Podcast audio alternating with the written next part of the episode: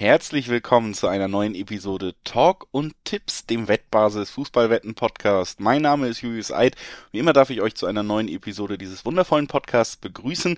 Euch als Hörer und Hörerin und Alex Troika als Experte an meiner Seite. Hallo Alex. Hallo Julius, Servus. Ja, schön, dass du da bist. Schön, dass wir wieder da sind. Ja jetzt wieder für unsere Verhältnisse eigentlich immer die längste Pause, die wir so machen, wenn Länderspielpause ja. ist. Wir nehmen mal an einem Dienstag oder Mittwoch aus und haben dann wirklich eine ganze Woche Pause, keine englischen Wochen. Haben wir in letzter Zeit auch anders gewohnt. Aber ist ja auch kein Problem. Nächste Woche ist ja schon wieder eine englische Woche, also Champions League steht auch schon wieder am Horizont. Zuerst wollen wir uns heute aber natürlich auf den zwölften Spieltag der Bundesliga-Saison 2021-2022 konzentrieren und äh, freuen uns sehr darauf, dass wir damit eben auch in den Liga-Fußball zurückkehren können, nachdem wir zuletzt über die Nationalmannschaften gesprochen haben hier. Bevor wir das machen, noch ein paar Hinweise. Sportwetten sind ab 18 nicht für Minderjährige geeignet. Und die Angaben, die ihr hier hört, die sind ohne Gewähr, einfach weil sich die Quoten je Wettanbieter eben noch jederzeit verändern können. Und zu guter Letzt, Sportwetten können Spaß, aber auch süchtig machen. Und wenn das Ganze bei euch zum Problem geworden ist, dann bekommt ihr Hilfe zum Beispiel auf der Wettbasis, sei es per Live-Chat oder per Mail-Support oder ihr guckt mal auf spielen-mit-verantwortung.de vorbei. Auch da findet ihr erste Hilfsangebote und Möglichkeiten, wenn das Ganze, wie gesagt, zum Problem geworden ist. So, damit haben wir unsere kleine Einleitung wie immer relativ sturzfrei hinter uns gebracht. Ich musste, glaube ich, auch nicht schneiden. Das ist schon mal gut gelaufen für uns. Und jetzt können wir uns auf den äh, Spieltag 12 der Bundesliga konzentrieren. Endlich wieder Clubfußball, sagt man ja normalerweise nach der Länderspielpause. Frage ist, ob Augsburg das auch so sieht, denn die müssen gegen Bayern ran. Das ist unser erstes Spiel, Augsburg gegen ja. Bayern, Alex. Freitagabend, ähm, kleines bayerisches Derby.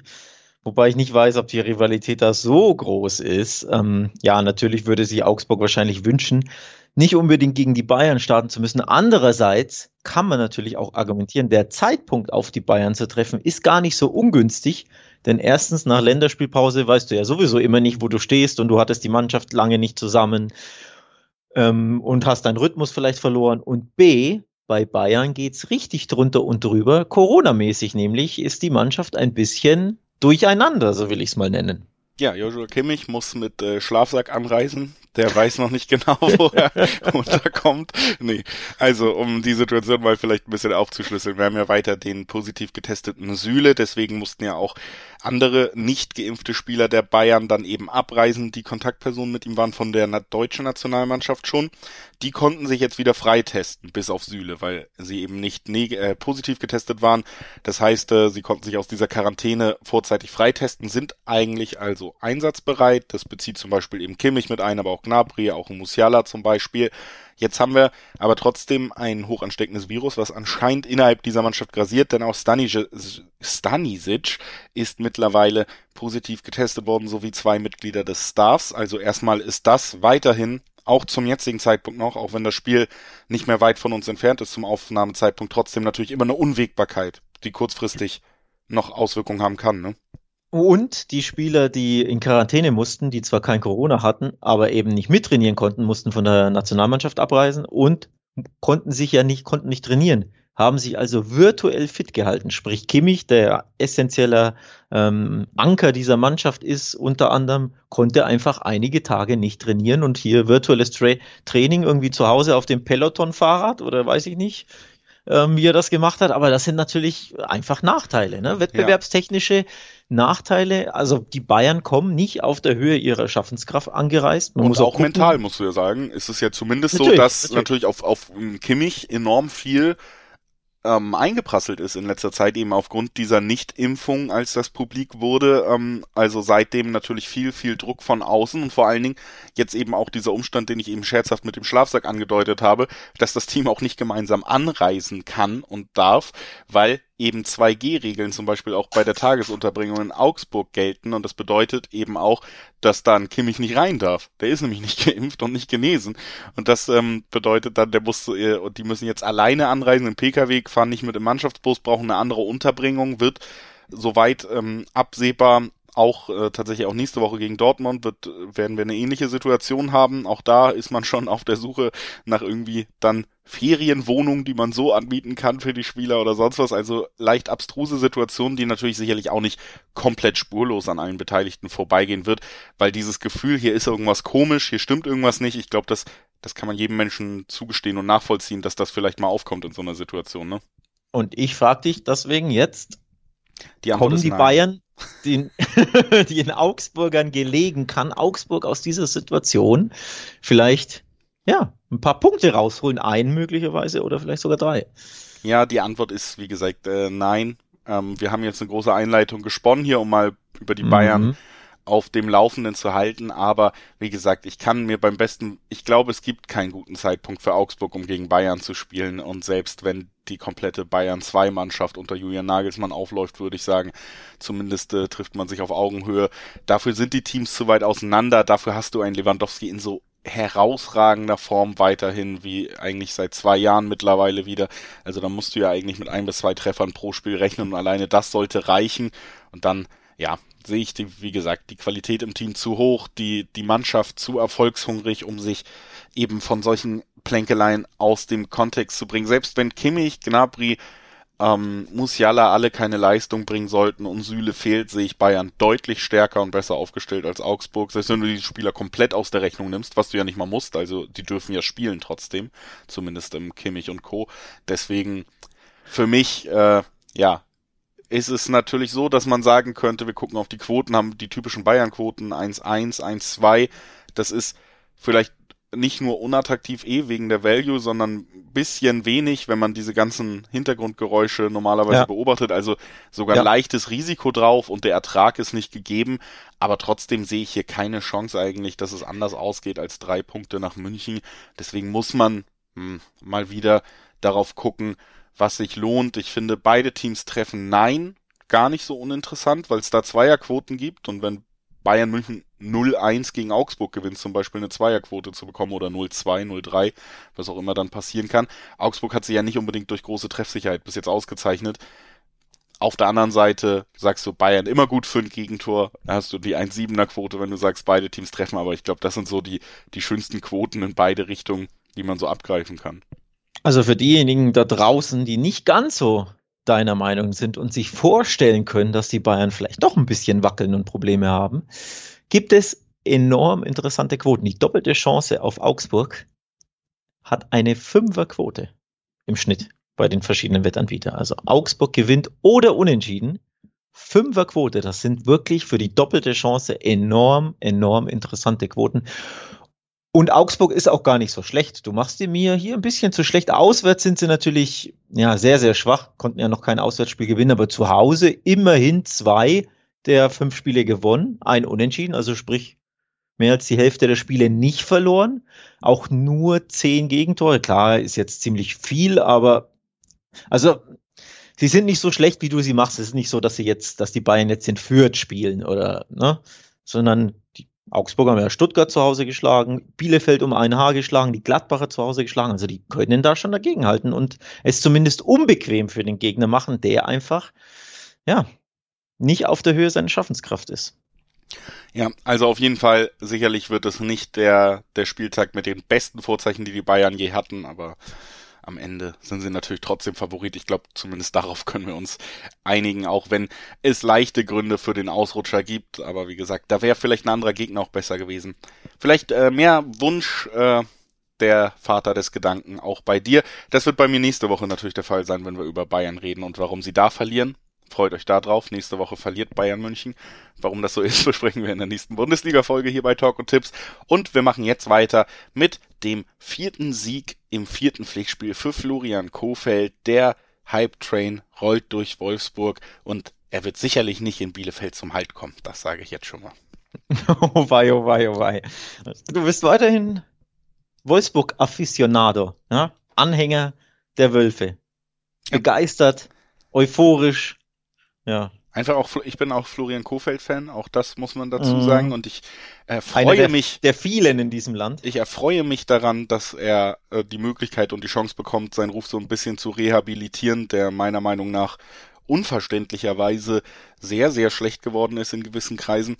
Aber ja, im Moment muss man ehrlich sagen, er hat genau das gemacht, was ein neuer Trainer machen muss. Er hat geguckt, was die Mannschaft schon in den erfolgreichen Jahren zuvor gut konnte, hat sich auf diese Grundlagen besonnen, hat der Mannschaft wieder Selbstvertrauen und Ordnung auf dem Feld gegeben. Das sind die Sachen, die unter Van Bommel so signifikant gefehlt haben.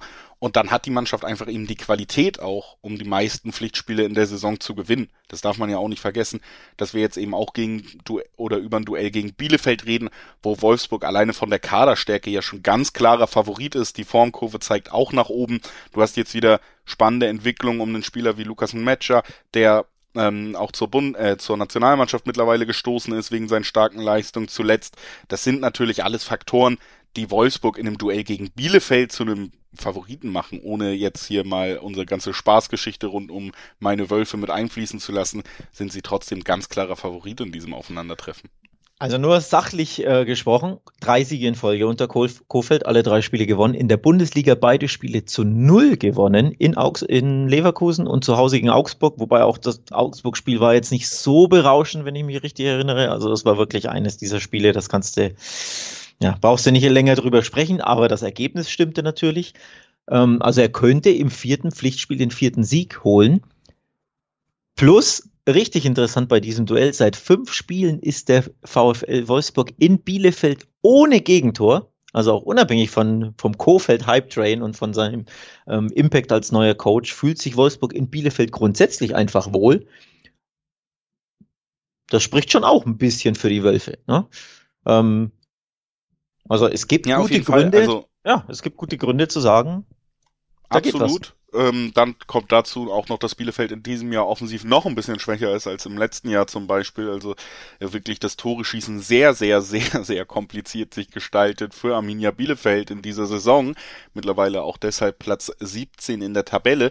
Und äh, jetzt kommt natürlich das Allerschönste und das Allerspannendste eigentlich an diesem Duell. Die Quote auf Wolfsburg ist tatsächlich im Dreiweg sogar recht attraktiv. Und ähm, mhm. das muss man dann wirklich mal erwähnen, wenn du da 1,9er Quoten kriegst auf den für mich deutlichen Favoriten, für den wahrscheinlich auch ein Treffer, zwei Treffer sollten es auf jeden Fall machen, in diesem Aufeinandertreffen reichen dürften. Also du brauchst hier keine weltbewegende Leistung, sondern wie immer eine stabile Defensive und individuelle Klasse, die sie vorne mit Weghorst mit einem Matcher haben. Dann, also ist es für mich eines der deutlichsten Spiele und das äh, bei einer Quote von 1,9 im Dreiweg finde ich tatsächlich einfach auch lukrativ. Also gefällt mir gut. Ja, deutlich sehe ich es, um ehrlich zu sein, nicht. Ich glaube, das wird wirklich ein sehr zähes Spiel. Am Ende kann natürlich Wolfsburg dieses 1-0 oder so ein 2-0 mit späten Kontertor oder so mitnehmen. Aber deutlich sehe ich es nicht. Ich sehe es tatsächlich sehr, sehr, ja, ein sehr biederes Spiel, sehr auch ausgeglichen, glaube ich. Also ne, nicht die großen Highlights wird es, glaube ich, nicht geben.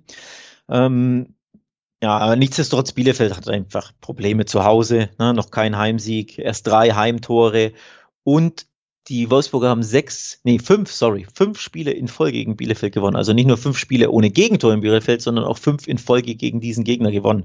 Also sie fühlen sich einfach gegen Bielefeld, auch wenn es das Duell jetzt nicht so häufig gab in den letzten Jahren, aber trotzdem fühlen sie sich da einfach wohl. Von daher kann ich mir tatsächlich gut vorstellen, dass dieses eine Tor mehr fehlt zugunsten der Wolfsburger. Also 1-0 wäre so ein typisches Ergebnis, das, glaube ich, sehr gut zu diesem Duell passen würde.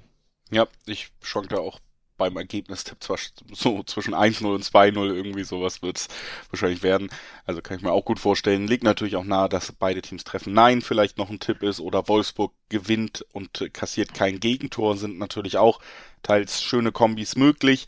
Könnte man bei diesem Spiel auf jeden Fall auch überlegen. Ich äh, würde überleiten zum nächsten Duell und äh, ja, bis jetzt, zumindest für mich, ich meine, Alex hat mir natürlich gerade wieder widersprochen, hauptsächlich aus Prinzip, weil er meine Wölfe runtermachen wollte, aber es ist das dritte Spiel mit einem klaren Favoriten für mich. Das liegt dieses Mal aber gar nicht unbedingt an der Stärke der Heimmannschaft, nämlich Gladbach, sondern an der Schwäche der Auswärtsmannschaft, den Fürtern, die weiter in dieser Saison ja ganz klar auf den Abstieg zusteuern. Man muss sagen, vielleicht ist es sogar schon zu spät, das Schiff überhaupt noch umkehren zu können. Also ja, Fürth ähm, in dieser Saison weiter glücklos und Gladbach eine bis zwei Nummern, denke ich, auch zu groß zu diesem Zeitpunkt. Wahrscheinlich das Spiel, über das wir die wenigsten Worte verlieren müssen. Denn so wirklich viele Argumente fallen mir nicht ein, hier ein bisschen ähm, gegen den Gladbacher Tipp zu, zu argumentieren. Ja, es ist recht klar, die Quoten sind nicht, sind nicht sexy, ne? 1,30 nur auf Gladbach, aber das ist einfach nachvollziehbar. Leider aus fränkischer Sicht. Ähm, die Vierter bisher viel zu, viel zu schwach. Zu Hause immerhin halbwegs mithalten können, aber auswärts sechs Niederlagen in sechs Spielen bisher. Null Punkte, fünf Türchen das ist nicht gut, das ist zu wenig. Und die Gladbacher sind, auch das muss man ja sagen, auch wenn du sie angekündigt hast, hast als nicht die beste Mannschaft und nicht die beste Heimmannschaft, immerhin zu Hause noch ungeschlagen. Drei Spiele gewonnen, zwei unentschieden in fünf Heimspielen, erst vier Heimgegentore kassiert. Also viel Spektakel ist da nicht, aber sie machen ihren Job Ne? Klammer auf, Spektakel gab es gegen die Bayern zu Hause im Pokal, Klammer zu beim 5-0, aber in der Bundesliga, sie tun sich auch schwer, das hat man unter anderem gegen Bochum gesehen, da waren wir uns auch recht einig, das wird locker, das wird klar. Und dann haben sie ja gezittert, die Gladbacher zu Hause, haben zwar 2-1 gewonnen, aber da hast du gesehen, die tun sich schon auch schwer. Also selbst wenn wir jetzt nicht so viel auf Gladbach, Gladbachs Stärke geben, aber ich glaube, die Förder sind einfach zu schwach. Ja, also das ist ja auch vielleicht so ein Referenzspiel, dieses 2-1 gegen Bochum, auch nicht die beste Leistung von Gladbach. Selbst da reicht es für einen Sieg und Fürth, muss man sagen, natürlich nochmal deutlich, ich sage es jetzt wirklich wertungsfrei lieber, aber deutlich glückloser unterwegs als der Mitaufsteiger aus Bochum. Das kommt ja auch noch dazu. Finde, Fürth hat natürlich tatsächlich durchaus mal ansehnliche Ansätze im Spiel, aber äh, da fehlt auch einfach die Reife, um über über 90 Minuten irgendwie im Spiel zu bleiben. Also selbst wenn du dann kurz vor der Halbzeit in Führung gehst gegen Leipzig, Leipzig natürlich auch eine gute Mannschaft, aber trotzdem dann in der zweiten Halbzeit direkt überrannt wirst, da fehlt irgendwie die Möglichkeit, Fürth fehlt die Qualität, um wirklich mitzuspielen, aber auch die Reife oder die Möglichkeit, um sich richtig hinten reinzustellen und kein Tor zu kassieren. Und das ist halt eine ja. ziemlich tödliche Kombi bis jetzt und ich sehe da tatsächlich eben auch die Ursachen tief in der Mannschaft, in der Kaderplanung. Ähm, natürlich liegt das auch an der finanziellen Situation des Vereins im Vergleich zum Rest der Liga, aber ja, da muss man sagen, das wird sich nicht über die letzten eineinhalb Wochen geändert haben. Und ähm, deswegen haben wir hier einfach ein relativ deutliches Aufeinandertreffen. Also bei meinem, um zum Tipp zu kommen, die Quote ist natürlich nochmal 1,30, ne, ist nicht so wahnsinnig toll. Deswegen habe ich so zwei Dinge mir rausgesucht. Das eine ist der Handicap-Tipp, weil da wäre einfach ein schnödes 2-0 schon dabei, würde, würde ähm, den Tipp ankommen lassen. 1,80, 1,85 die Quoten, also das ist absolut passabel, finde ich. Und das andere ist, Gladbach gewinnt zu Null. Denn du weißt ja, bei dem typischen zu Null-Tipp springen die Quoten oft über die zwei. Und dann wäre ich hellhörig. So, also das sind so meine Tipps, Gladbach zu Null oder Handicap, ohne dass ich jetzt sage, Gladbach wird ne, super gut auftreten, aber 2-0, 3-0, 3-1 wäre ja auch schon ganz normales Ergebnis.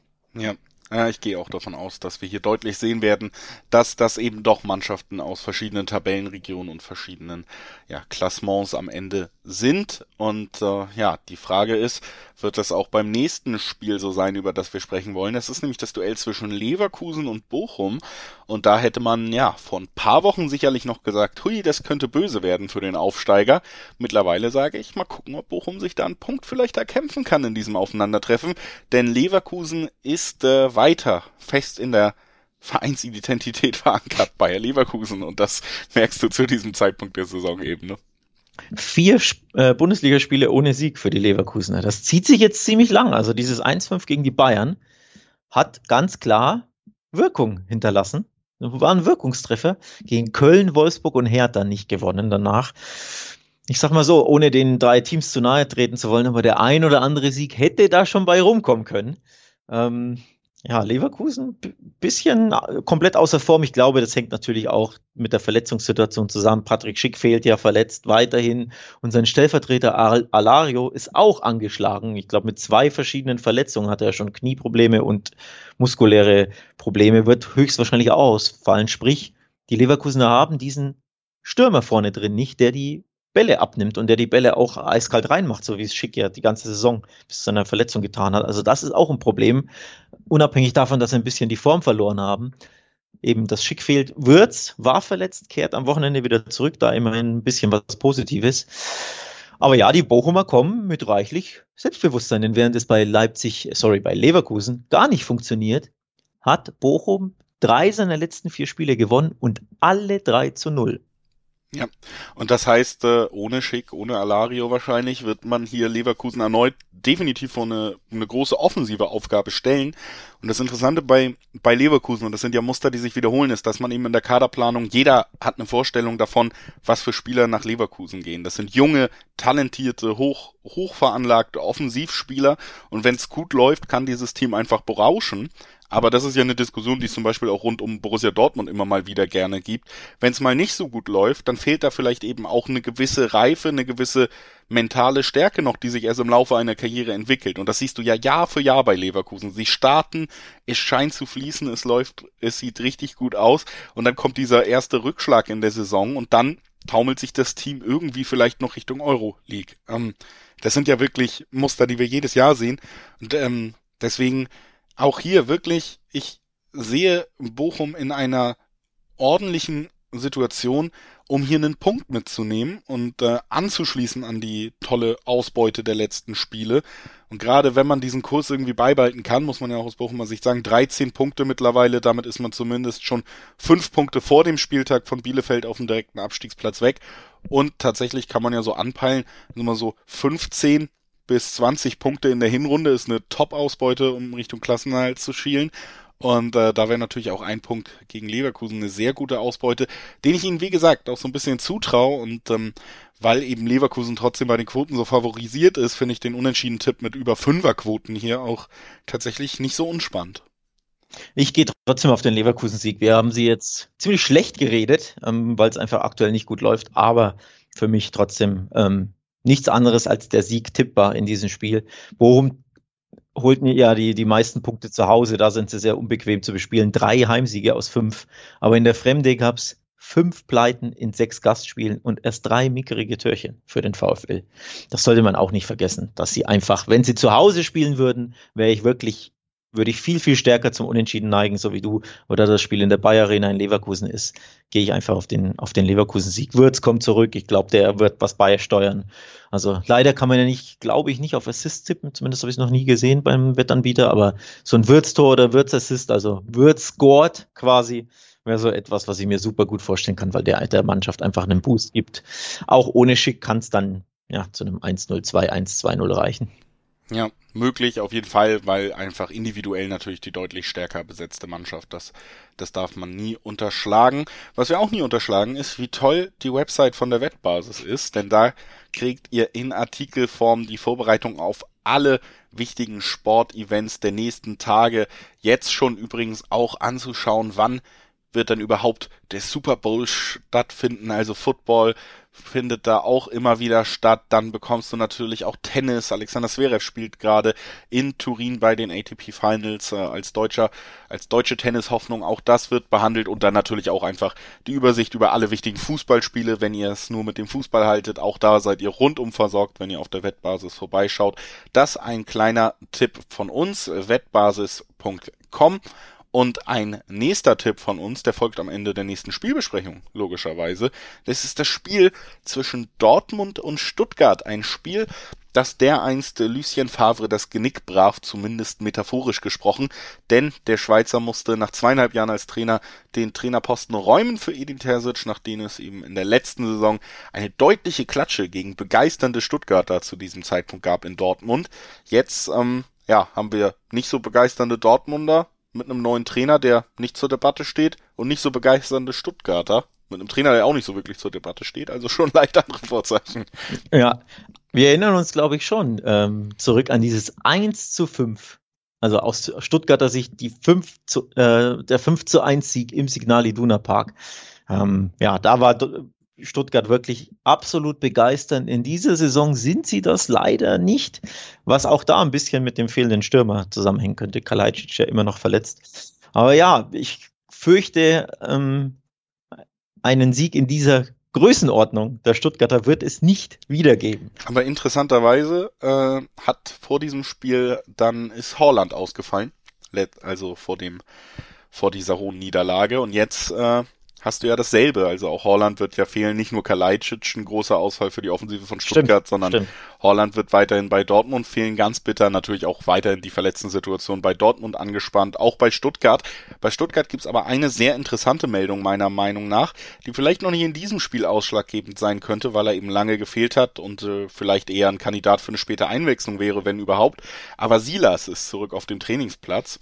Oh ja. Einer der, finde ich, ja, besten Spieler der letzten Saison, der für sehr viel Aufsehen gesorgt hat. Und wenn der so langsam wieder fit wird, dann glaube ich, dass er gerade in Duellen gegen Mannschaften, die vielleicht noch mehr auf Augenhöhe sein könnte, endlich dieser Schlüsselspieler für Stuttgart sein könnte, der mal wieder für einen Punkt, spätes Tor sogar ein Drei-Punkte-Gewinn gut ist. Also Silas ist eine sehr gute Nachricht für Stuttgart. Ja, absolut. Ähm, hat ja damals auch in Dortmund zwei Tore geschossen, drei, irgendwie sowas. Ne? Ähm, also ja, immerhin sehr positive Nachrichten. Kreuzbandriss immer sehr, sehr bitter für, für jeden Fußballer ähm, und für jede Mannschaft natürlich. Also ja, beim BVB weiterhin fehlen auch einige Spieler. Also Rainer fehlt ja weiterhin. Haaland hast du schon, hast du schon erwähnt. Ähm, Nico Schulz, gut, jetzt nicht zwingend Stammspieler, ähm, aber fehlt weiterhin. Aber ich glaube, Guerrero kehrt zurück. Also auch da positive News, ein sehr, sehr wichtiger Außenspieler, ähm, Rafa Guerrero, der Linksverteidiger, wird wohl zurück in der Startelf erwartet. Könnte der Mannschaft spielerisch auf jeden Fall auch einen Boost geben, weil er ja eigentlich im Endeffekt ein Mittelfeldspieler ist, der da hinten ne, die Fäden zieht aus dieser tiefen Rolle. Also tut dem Spiel, glaube ich, das BVB sehr gut. Ja, nichtsdestotrotz formtechnisch, wir erinnern uns vor der Länderspielpause, auch wenn es gefühlt ewig her ist, da gab es beim BVB eine sehr, sehr schwache Leistung inklusive Niederlage in Leipzig. Das war ein Stimmungskiller. So gesehen kam die Länderspielpause gerade recht wahrscheinlich für den BVB. Ja, ich finde, dieses, diese Niederlage gegen Leipzig war halt eigentlich erwartbar, ne? weil sie davor ergebnistechnisch ganz gut alles mitgenommen haben, aber sie haben ja schon lange jetzt keinen überragenden, außer in, der, außer in der Champions League. Ja, das stimmt, das stimmt auch da, aber das ist nicht. ja genau der Punkt. Du hast ja gegen Ajax und jetzt gegen Leipzig gesehen, wenn deine wichtigsten Schlüsselspieler ausfallen, wenn dein Team so verletzungsgebeutelt ist, Schlimmerweise ist die Bundesliga mittlerweile so aufgestellt, dass es in 90 Prozent der Bundesligaspiele für drei Punkte trotzdem reicht. Aber wenn Ajax kommt, wenn RB kommt, wenn diese Härtetests kommen und man ist so weit weg von der Idealform, dann hat auch Borussia Dortmund keine Chance. So würde ich es einordnen im Moment. Davor hast du aber auch gesehen, sie sind dieses Jahr anscheinend in der Lage, aus relativ wenig trotzdem immer diese drei Punkte mitzunehmen. Und selbst wenn es ein Stefan Tigges Kopfballtor nach einer Ecke ist oder so. Also Dortmund liefert ja ergebnistechnisch besser ab als in den letzten Jahren, wenn man das so sich in Erinnerung ruft. Nur gegen die großen Teams wird es natürlich schwer, wenn du, wenn du einfach auf die Hälfte deines Personals verzichten musst. Auch da nächste Woche natürlich das große, große Spiel zwischen Bayern und Dortmund. Das Eieiei. Das steht natürlich, also das könnte das nächste Amsterdam werden in dieser Saison, befürchte ich schon wieder. Aber ähm, so weit sind wir ja nicht. Und ich glaube, Stuttgart, personell eben auch angeschlagen, ist tatsächlich wieder eines dieser Teams, wo ein 2 zu 1 Sieg von Borussia Dortmund im direkten Aufeinandertreffen das realistischste Ergebnis ist, gerade weil Dortmund eben auch zu Hause spielt. Ja, die Stuttgarter muss man auch noch kurz erwähnen, sehr, sehr enttäuschend unterwegs in dieser Saison, vor allem zuletzt 0-1 gegen Bielefeld, da da haben sie gar nichts geboten. Das war vom Ergebnis her enttäuschend, von der Leistung her auch. In Augsburg davor 1 zu 4 auf die Hörner bekommen. Okay, die Unentschieden gegen Gladbach und Union waren noch halbwegs ne, passabel gegen ja, schwer, schwer zu bespielende Mannschaften, aber die letzten Ergebnisse katastrophal aus Stuttgarter Sicht. Deswegen kann ich mir nichts anderes vorstellen als einen BVB-Sieg. Ähm, einfach, ja, die Stuttgarter bieten zu wenig ich sehe, ich sehe da nichts anderes als den, den Dortmunder Heimsieg. Quoten sind natürlich wenig überraschend, nicht sonderlich prickelnd. 1,35 im Schnitt. Kann man jetzt überlegen, geht man auf den Handicap-Sieg? Wäre so eine Option, ja, dann gibt's. Ich glaube eher sowas wie beide Teams treffen wäre noch halbwegs attraktiv bei dem Spiel. Da hast du ein Siebener Quoten und Gegentore von bei Borussia Dortmund sind tatsächlich wie bei den Münchnern. Man tippt meistens auf Dortmund, aber dass sie ein Gegentor kassiert, ist jetzt bei weitem nicht ausgeschlossen. Wenn du dann tatsächlich vielleicht den ersten Joker-Einsatz von Silas noch hast, feilschneller Außenspieler, ähm, konnte ich mir vorstellen, dass man da zumindest hinten raus, selbst wenn man 2-0 führt, eben irgendwie doch noch den Gegentreffer kassiert, weil das so ein häufig gesehenes Muster ist. Da würdest du ein Siebener Quoten bekommen. Das finde ich zum Beispiel auch nicht uninteressant. Ähm, 2-1, wie gesagt, so bei mir so dieses Go-To-Ergebnis und dann gucke ich ja, immer ja. drumrum, wo sind die Quoten, die das beinhalten, am interessantesten. Bei Over 2,5 sind sie bei 1,4, 1,5, das ist noch nicht so interessant wie eben diese 1,7 bei beide Teams treffen, deswegen tendiere ich stark dazu. Wobei man sagen muss, Stuttgart in der Fremde sehr zahnlos. Erst drei Auswärtstore, das ist schon sehr, sehr wenig. Plus der VfB kann tatsächlich, wenn sie verlieren und die Gegner ein bisschen mitspielen, auf den Abstiegsrang rutschen. Also da kann es ein bisschen kriselig werden im Herbst beim VfB. Wir werden es beobachten, denn wir gehen beide vom Heimsieg des BVB aus. Das ist so. Und äh, wir leiten über zu einem Spiel, ja, wo es mir schwer fällt, weil ich einfach, also und ich glaube, das geht vielen deutschen Fans so, beide Teams wahnsinnig sympathisch finde und man gar nicht so mhm. richtig weiß, für wen man sein soll. Wenn, das heißt, du siehst, sitzt mit dem Halb- und Halbschal zu Hause ja, auf dem Sofa? Oder? Hopp und Matteschitz reichen sich die Hand so in der Mitte im ja, schönen schön. Konterfei. Schön. Wir sprechen über Hoffenheim gegen Leipzig.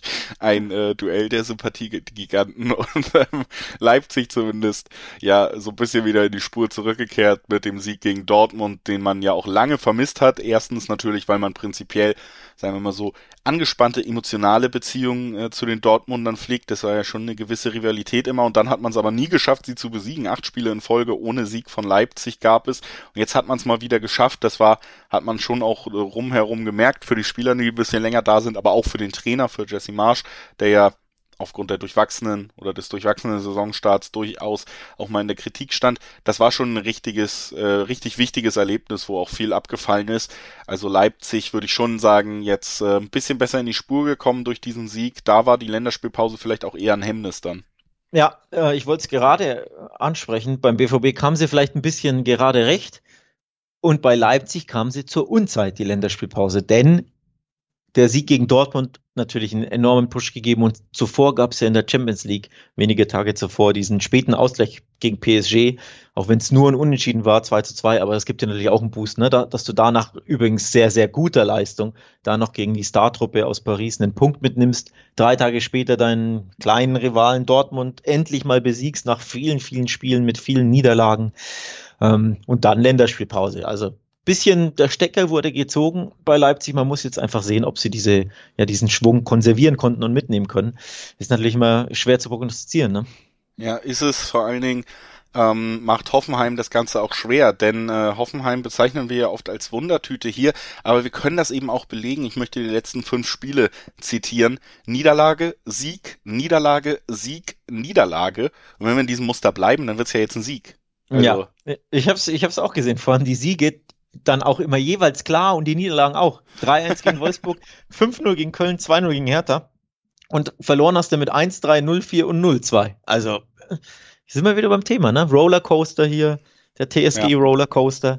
Mal gucken. Ähm, ja, also punktetechnisch oder tabellarisch sind sie gerade auf Platz 10. Das dürfte noch angemessen sein, auch wenn man, glaube ich, bei Hoffenheim immer Richtung Platz 7, 6 schielt und hofft zumindest vor einer Saison. Ich glaube, auch wenn diese Konstanz einfach nicht reinkommt, dann wird das zumindest am Saisonende einen Trainerwechsel geben, weil ich nicht glaube, dass man auf Dauer damit zufrieden ist, dass man sagt, diese, dieser Rollercoaster, man hat ja einen Trainer, damit er Konstanz in eine Mannschaft bringt, ne? Und nicht, damit sie an guten Tagen gut spielen und an schlechten Tagen schlecht. Hm. Also schon mal eine kleine Prognose zum Saisonende, wenn ihr da. Ja, vorweggenommene Prognose, ja. ich merke schon. Übrigens, TSG fühlt sich gegen Leipzig so richtig unwohl. In den letzten drei Spielen gab es keinen Treffer der Kraichgauer. Ist ein bisschen kurios, weil man schon sagen würde, das ist ein Spiel, da fallen auf beide Seiten Tore. Das wäre auch mein Bauchgefühl vor diesem Spiel jetzt gewesen. Aber Blick auf die jüngste Historie zeigt, die Hoffenheimer tun sich einfach sehr, sehr schwer gegen Leipzig. Aus den vergangenen sechs Duellen gab es für Hoffenheim nur zwei Pünktchen. Also keinen Sieg in sechs Spielen, in drei Spielen kein Tor. Bisschen der Angstgegner die, die Leipziger. Führt mich daher auch zu meinem Tipp. Ich tippe, Leipzig gewinnt, kann den Schwung also ein bisschen mitnehmen. Beide treffen aber. Also die Torlos-Serie äh, der Kraichgauer reißt. Leipzig gewinnt trotzdem und Leipzig gewinnt und beide treffen. Da weiß der ja Bescheid. Da gibt's schöne Quoten. Ja. Würde ich, finde ich auch sinnigen Tipp, kann ich mir gut vorstellen, weil Leipzig eben defensiv äh, durchaus mal für diesen ein, äh, für diese eine Situation gut ist, wo man einfach einen dummen Fehler macht, weil sie auch natürlich noch junge Innenverteidiger haben, zum Beispiel Simakan. Ähm, du hast es ja auch gegen PSG immer mal wieder gesehen, dass sie eigentlich super sogar gegen PSG und dieses Star-Aufgebot mithalten können. Und da gibt's diese eine Situation, wo mal kurz eine Übersprungshandlung kommt und du liegst direkt zurück. Also dafür die Abwehr gut. Offensiv ähm, kommt man aber auch besser in die Spuren, vor allen Dingen Hoffenheim. Ist mir auch zu unstetig, um dann, ich sehe Leipzig trotzdem, trotzdem des durchwachsenen Saisonstarts als eins der Top-Teams der Liga Und dafür ist mir Hoffenheim nicht konstant genug, um den wirklich große Chancen gegen absolutes Top-Team auszurechnen. Die Form bei Leipzig zeigte auch nach oben zuletzt, haben wir besprochen. Deswegen ja auch im Dreiweg eine, eine 1-8er-Quote schon recht lukrativ. Wenn man da noch dazu packt, vielleicht, dass wir das beide ja. Teams treffen, ähm, kann man sich noch mal ein bisschen boosten, aber selbst der Dreiweg an sich schon nicht uninteressant, finde ich, mit diesen 1-8er-Quoten. Ich will die Quote noch nennen, ich habe es ja noch gar nicht getan. Das ist nämlich meine Lieblingsquote an diesem Bundesligaspieltag. Eine Dreierquote gibt's bei B-Win für Leipzig gewinnt und beide treffen. Eine Dreierquote. Ja. Für ein schnödes 2 zu 1 von Leipzig in Hoffenheim als Beispiel. Das, ja. ne? Ähm, alternativ kann ich mir übrigens auch gut vorstellen, Leipzig gewinnt und over 5, äh, 2-5, da hättest du ja das 2-1 auch mit drin beispielsweise.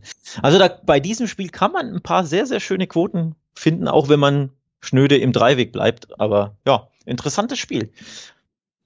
Absolut. Ähm, das äh, gibt einiges her, auch quotentechnisch. Sehr schöne Quote, die Alex da noch rausgesucht hat. Und ähm, dann würde ich überleiten zum wahrscheinlich, ja, es ist das Topspiel des Spieltags und wahrscheinlich das Highlightspiel für irgendwen auf dieser Welt. Nicht für mich. Es ist das Stadtderby in Berlin, Union Berlin gegen die Hertha. Ja. Topspiel auf dem Papier, weil Sky um 18.30 Uhr dieses Spiel überträgt. Ja, also, weil es ein ne? Derby ist, ne? Aber erstens eine schwierige Rivalität, um die so wirklich aufzuarbeiten, weil die Vereine eben nicht oft in der gemeinsamen Historie überhaupt in derselben Liga waren.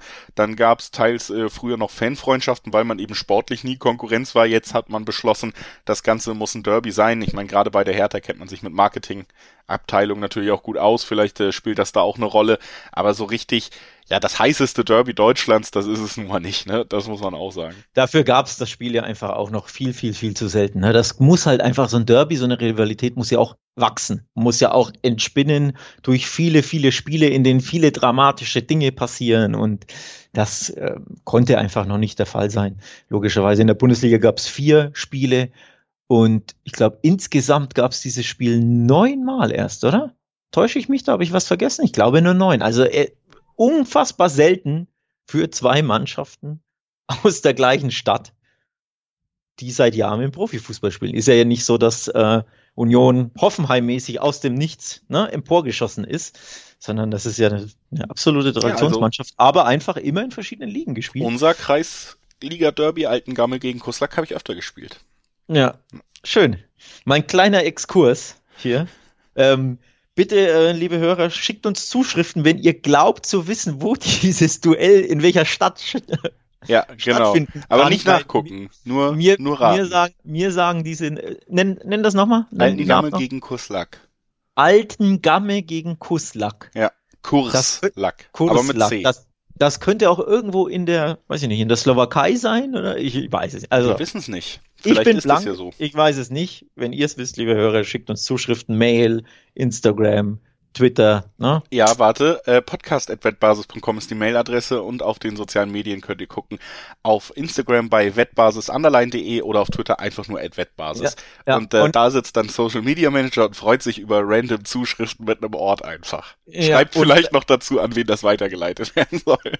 Genau. Und wer's, wer's, äh, wer weiß, in welchem in welcher Stadt dieses Duell stattfindet, der kriegt ein Match One Trigger von dir, oder? Nee, ich habe leider nichts mehr rumliegen, aber ich, äh, ich, ich follow.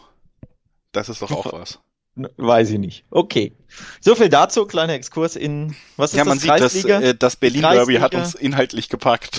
ja, ja. Kleiner Exkurs in die Kreisliga-Abteilung. Die Aiche Fußballhistorie. So, ey, ja. lass uns das Ganze mal trotzdem kurz angehen mit Union Berlin, Hertha Berlin und äh, wir haben die Situation Zweierquote auf Union Heimmannschaft und drei Achterquote auf die Gastmannschaft von der Hertha. Kann ich das Spiel direkt abmoderieren mit ich tippe unentschieden? Du tippst unentschieden, ich tippe Heimsieg. Oh, stark. Ja. Nee, also um, um kurz sachlich zu werden, das wird biederer Fußball, das wird ein umkämpftes Spiel, das wird kein Highlight-Spiel, natürlich fußballerisch, aber da wird gekämpft, gerackert, gedadeit. Ne? Ähm, Union zu Hause sehr, sehr unbequem und auch heimstark grundsätzlich. Deswegen würde ich eher auf Union Heimsieg tendieren. Die Hertha hat sich in den letzten Wochen gefestigt. Eine Niederlage sehe ich daher einfach irgendwie nicht. Und deswegen bei so einem biederen Duell, das kann dann 0-0-1 ausgehen und alle werden und keiner wäre unzufrieden. Deswegen Union Berlin, aber trotzdem muss man sagen, dieses Jahr wieder auf Europakurs, was die Ergebnisse angeht. Letztes Jahr Europa, da ist man ja schon relativ weit weg vom Stadtnachbarn, nur weil man nicht so lange in der Bundesliga ist, aber trotzdem die letzten Na, Jahre. Ja, vier Punkte trennen die beiden, ne, in der Tabelle. Weil, letzten, weil sie eben die Hertha stabilisiert hat.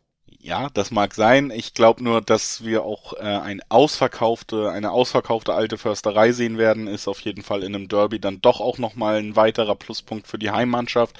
Wir haben eh die Situation, dass die Gastmannschaft in diesem Aufeinandertreffen noch nie gewinnen konnte. Und ähm, ich glaube, das bleibt auf jeden Fall so. Deswegen so mein normaler Tipp wäre hier, den ich am liebsten machen würde, wenn die Quote attraktiver wäre, die doppelte Chance. Also ich glaube, Hertha gewinnt, die Auswärtsmannschaft gewinnt auf keinen Fall. Dieser dieser Fluch der Gastmannschaft im Berliner Derby, der bleibt bestehen. Ansonsten, ja, tendiere ich aber tatsächlich so ein bisschen dann noch eher zum Heimsieg im Dreiweg und der ist natürlich mit einer Zweierquote im Dreiweg auch schon sehr ordentlich ähm, umschrieben. Äh, Hertha-Sieg sehe ich halt hier überhaupt nicht. Ja, ich, wie gesagt, kann ich mir auch schwer vorstellen. Ich gehe aufs Remis. Auch spannend fände ich natürlich, wer sich bei so engen Spielen vom Dreiweg fernhalten will, was ja völlig nachvollziehbar wäre.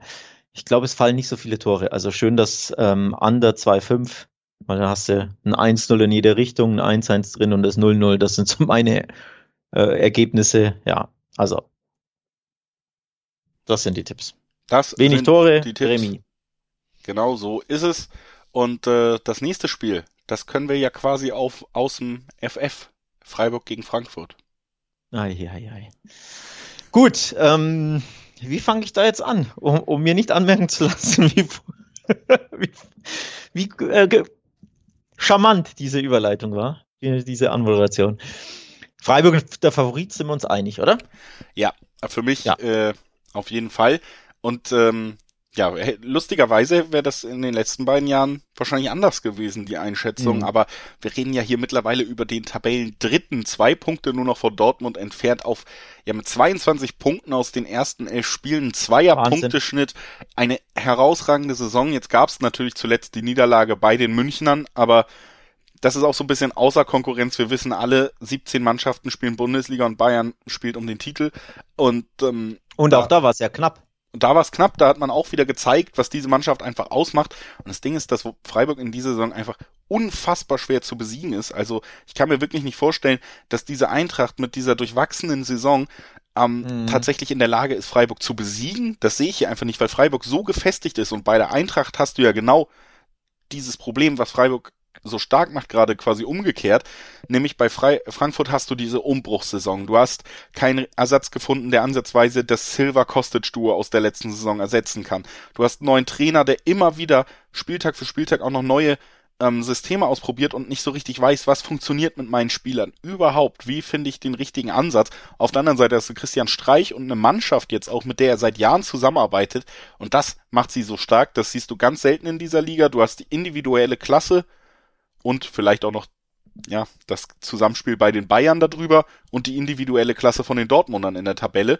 Aber was Geschlossenheit angeht, was einen klaren Plan angeht, jeder weiß, was er macht, ist Freiburg wirklich ein Paradebeispiel und kann man sich auch super angucken. Und deswegen sehe ich sie da, ja, tatsächlich auch diese elf Tabellenplätze, die man vor Frankfurt ist, die sehe ich sie auch von den Frankfurtern weg zum jetzigen Zeitpunkt. Ja, kann ich nachvollziehen alles. Ähm, macht Sinn. Ich habe aus sonntäglicher Verzweiflung Schrägstrich Langeweile mir tatsächlich Kräuter führt gegen Eintracht Frankfurt über 90 Minuten live reingezogen vor der Länderspielpause. Und das Frankfurter Spiel war dermaßen uninspiriert, bieder und schwach. Ich wusste gar nicht, dass du so in dieser BDSM-Szene unterwegs bist und ja. sowas. Lass mich doch mal hier kurz äh, ausklabustern, was ich sagen wollte. Ich wollte sagen, der Auftritt der Frankfurter gegen, da sind wir uns ja einig, die mit Abstand schwächste Mannschaft der Bundesliga war dermaßen unterirdisch. Wir erinnern uns ja auch, in der was 93. gab es dann den Siegtreffer mit 2 zu 1 Sieg, also standardmäßig natürlich gewonnen in Fürth, aber das Wie war ja besorgniserregend aus Frankfurter Sicht. Und wenn du jetzt zu diesen starken Freiburger reist, kann ich, äh, ähm, kann ich mir nichts anderes vorstellen, als dass es sehr, sehr schwer für dich wird, überhaupt diesen einen Punkt zu holen. Diesen einen Punkt traue ich ihnen trotzdem zu, den Frankfurtern grundsätzlich, aber mehr halt nicht. Denn Freiburg ist ja auch trotzdem, obwohl sie so stark sind, ja immer für ein Unentschieden gut. Nach vier, sechs ja. Spiele gewonnen, vier Unentschieden. Also es kann ja trotzdem immer mal 1-1 ausgehen, aber weil Kostic einen genialen Moment hat und den Ding, das Ding in den langen ins lange Eck schweißt. Das stimmt natürlich, aber ich bin ähm, auch so ein bisschen geneigt einfach noch. Ich, ich glaube, wie gut Freiburg wirklich ist und wie viel Substanz auch diese gute Leistung der Freiburger in dieser Saison hat, ist halt eben auch noch nicht so hundertprozentig durchgedrungen. Und ähm, deswegen kann man im Moment halt ganz gut immer noch so Zweierquoten jetzt wieder im Dreiweg auf den dritten der Bundesliga, der herausragend abliefert, einfach ja. immer gut mitnehmen. Ne? Und das reizt mich bei Freiburg gerade sehr oft, muss ich sagen, weil du einfach diese Diskrepanz hast zwischen, sie haben es völlig verdient, da auf Platz drei zu stehen. Ihre Leistungen sind gut und sie sind für mich Favorit in vielen Spielen. Auf der anderen Seite sind die Quoten aber immer noch total lukrativ, weil wir eben nicht über die ganz großen Namen Dortmund, Bayern, Leipzig reden. Und auch hier wieder eine Zweierquote gegen eine Mannschaft, die eigentlich ohne großes Glück nicht in der Lage ist, Fürth zu schlagen. Ganz ehrlich, finde ich vom Value her wieder eine der besten Quoten des Spieltags schon ja. fast. Gebe ich dir tatsächlich recht, finde ich auch, das Value ist sehr, sehr gut auf Freiburg, vor allem, weil ich nach wie vor, wie gesagt, unter dem Eindruck dieses Frankfurter Spiels stehe und auch tabellarisch ist das ja na, eigentlich eine klare Sache, wäre too much, aber es spielt ja trotzdem der Dritte gegen den 14. Ne? Und der 14. hat zwei von elf Spielen erst gewonnen. So, also auch unabhängig davon, wie war der Auftritt in, in, in Frankfurt, in, in Fürth, sind die Frankfurter einfach überhaupt nicht gut drauf in der gesamten Saison. Daher spricht einfach sehr, sehr viel für diesen Freiburger Tipp. Und wenn da Zweierquoten sind, ist das gutes Value, gebe ich dir recht. Auch wenn ich trotzdem anmerken möchte, dass mich ein 1 zu 1 nicht überraschen würde, grundsätzlich. Weil das in der Bundesliga auch immer möglich ist. Also. Ja, also diese, diese Anmerkung ist zur Kenntnis genommen. Wenn ihr da auch euch ganz sicher seid, wie dieses Spiel ausgeht, wäre es ja vielleicht mal eine Möglichkeit, beim Predictor der Wettbasis vorbeizuschauen. Predictor.wettbasis.com. Da könnt ihr euch gratis registrieren, einfach mittippen, wirklich diese Picks abgeben. Nicht nur Dreiweg, sondern eben auch wie viel Ecken, wie viel Tore fallen, alles Mögliche drin. Und für jeden richtigen Tipp sammelt ihr Punkte in der Monatsrangliste, wo es am Ende sogar Echtgeldpreise zu gewinnen gibt und man kann sich gratis registrieren. Also kein schlechter Deal, würde ich sagen. Guckt da auf jeden Fall mal vorbei. Wir gucken noch bei einem Spiel in unserer Besprechung vorbei und du hast eben gesagt, ein 1 zu 1 kannst du dir ganz gut vorstellen. Das gilt für mich jetzt auch in unserem abschließenden Spiel. Es ist das Spiel zwischen Mainz und Köln und damit zwei Mannschaften, die bei ihren Trainern Glücksgriffe gelandet haben und seitdem sich nicht mehr so viele Sorgen um den Abstieg machen wie andere Teams vielleicht. Ja, absolut. Ein bisschen zwei Mannschaften, die sich, finde ich, auf Augenhöhe präsentieren, auch von der Spielart, von der Spielweise, von der Herangehensweise grundsätzlich. Da wird gerannt werden und gekämpft werden und kein Millimeter hergegeben werden in dem Spiel. Das führt natürlich dann zwangsweise zu seinem sehr umkämpften, sehr engen Spiel, bei dem man ein Remis nicht ausschließen sollte. Ja, das ist erstmal die Ausgangslage, muss man auf jeden Fall sagen. Was man ja zumindest tabellarisch dann sagen kann, ist, dass die Mainzer nochmal den Schritt besser unterwegs sind als die Kölner, nominell dann drei Punkte vor den Kölnern im Moment in der Tabelle stehen, weil Köln eben ja in den letzten vier Spielen keinen Sieg mehr eingefahren hat. Und ähm, mhm. ich finde, das ist tatsächlich auch eine der größten Leistungen. Das muss man Steffen Baumgart dann wirklich anrechnen, dass Fußball eben auch nicht nur auf dem Platz stattfindet, dass er von seiner ganzen Art her jetzt auch zu Karneval, wie er da verkleidet auf, äh, aufs Trainingsgelände hoppelt oder sonst was, die Stimmung halt trotzdem hochhält. Vier Spiele ohne Sieg nach einem okayen Saisonstart oder einem guten Saisonstart, das wäre in Köln oft schon Grund genug, um zumindest in den Kneipen wieder einige Meckereien zu hören, weil das Umfeld eben auch sehr emotional ist. Aber du hast halt einen Trainer, der sich auch medial so gut verkauft, der zum Beispiel auch dann ähm, ja als äh, man das Spiel gegen Leverkusen zumindest noch in Unentschieden gedreht hat, erstmal die eigenen Fans kritisiert hat dafür, dass geboot wurde, als man zurücklag, der genau weiß, was er sagen muss, um die Stimmung hochzuhalten. Das ist ein großer Vorteil. Mainz natürlich deutlich ruhigeres Umfeld, deutlich ruhigere Stadt auch im direkten Vergleich, aber trotzdem auch bei Mainz die Stimmung ja eine der absolut positiven Sachen. Jetzt auch wieder drei Spiele zumindest äh, drei Spiele nicht verloren, zwei davon gewonnen zuletzt, also die sind auch weiter gut drauf unter Svensson. Ähm, total schwer auszumachen, weil beide Mannschaften auch ihre Stärken im Konter haben, weil beide Mannschaften auch diesen Unterschiedsspieler tatsächlich haben. Ne? Köln mit Modest gerade in Topform, auf der anderen Seite ein Johnny Burkhardt, der sich mittlerweile in den Kreis der Nationalmannschaft spielt. Also da sind auch diese, diese Schlüsselspieler im direkten Aufeinandertreffen relativ deutlich. Spannend, ähm, spannendes Duell auf Augenhöhe, auf jeden Fall. Zwei Vorteile sehe ich für die Mainzer. Zum einen der offensichtliche, sie haben ein Heimspiel, logischerweise. Und sie gewann sieben der letzten zehn Spiele gegen den ersten FC Köln zu Hause. Also sie fühlen sich gegen die Kölner grundsätzlich zu Hause wohl und die Kölner fühlen sich nicht sonderlich wohl in der Fremde, denn es gab noch keinen Auswärtssieg in der Saison. Zwei, ähm, zwei Remis, drei Unentschieden und auch da wieder auswärts schießen die Bundesligamannschaften nicht so häufig Tore habe ich jetzt schon drei oder viermal genannt. Auch hier wieder erst vier mickrige ähm, Auswärtstreffer des FC. Also führt mich das dazu, dass ich sage, ich erwarte ein sehr enges Spiel. Unentschieden macht super Sinn, das zu tippen. Aber ich verstehe absolut, warum Mainz favorisiert ist in dem Spiel. Die Quoten sind ja 2,10, 2,15 im Schnitt auf Mainz und 3,30, 3,40 im Schnitt auf Köln. Und das macht für mich absolut Sinn. Und auch da kann man wieder gucken. Gutes Value für den Heimsieg.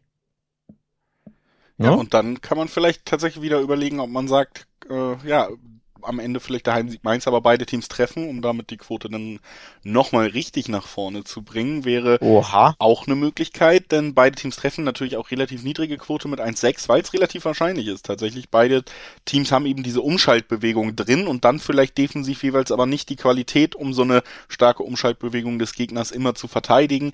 Beide haben Torschützen, die auch in Einzelaktionen, haben wir angesprochen, Modest und Burkhardt gerade so gut drauf sind, dass sie für diesen Eintreffer sorgen könnten. Also auch das wäre noch eine Kombi, die ich mir gut vorstellen kann. Ähm, ich tendiere aber tatsächlich zum Unentschieden in diesem Spiel wirklich. Also ich kann mir gut vorstellen, dass wir hier eine Punkteteilung sehen. Klau dir dann natürlich so ein bisschen deinen Ansatz, aber ich sag, beim letzten Spiel tippe ich auf einen Unentschieden, 3-6er Quoten. Kann ich mir sehr kann, gut vorstellen. Kann ich dir nicht übel nehmen, dass hier, dass ich hier als Influencer fungiere. Und dass das sogar auf dich abfärbt. Ja, das hat funktioniert. Du hast mich rumgekriegt. Ähm, wie damals bei der letzten Weihnachtsfeier. Und dann Hört's auf.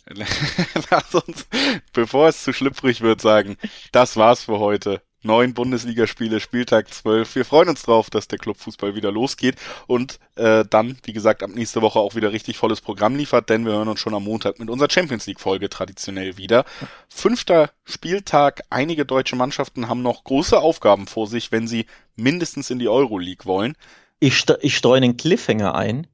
Absolutes Monster-Mega-Endspiel für zwei deutsche Mannschaften, nämlich für Leipzig bezüglich Euroleague und für den BVB bezüglich Achtelfinale. Und für Wolfsburg bezüglich Achtelfinale. Ja, aber da würde sich's noch nicht entscheiden. Aber beim BVB kann sich's in beide Richtungen schon entscheiden. Ja. Also am vorletzten also enorm Spieltag, wichtiges, gerade Dortmund, wichtig. weil man eigentlich so gut in der Spur war vor den beiden Ajax-Spielen und jetzt diese Verletzungsprobleme hat. Man war sich fast sicher, dass es relativ guter Durchmarsch wird in dieser Gruppe und jetzt ist es richtig spannend. Also ähm, werden wir auf jeden Fall drüber reden am Montag. Freut euch drauf, wir freuen uns drauf und bis dahin vielen Dank fürs Einschalten wie immer und bis bald. Tschüss. Bis dann, ciao.